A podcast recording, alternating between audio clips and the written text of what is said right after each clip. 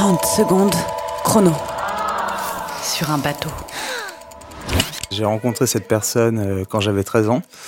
On s'est fait des bisous bisous à Osegor. Et euh, donc j'étais en vacances là-bas à Osegor. Et euh, trois ans plus tard, elle est retournée à Osegor avec ses parents. Elle a retrouvé ma grand-mère qui lui a donné mon adresse. Elle est venue à l'île d'Oléron. On a passé du temps ensemble et on est ressorti ensemble, et, euh, mais en version adulte. Et on a couché ensemble et c'était fou sur un bateau. Et c'était notre première fois. C'était pas spécialement euh, prodigieux, mais il y avait un truc assez, assez intense qui était assez rigolo. 30 secondes.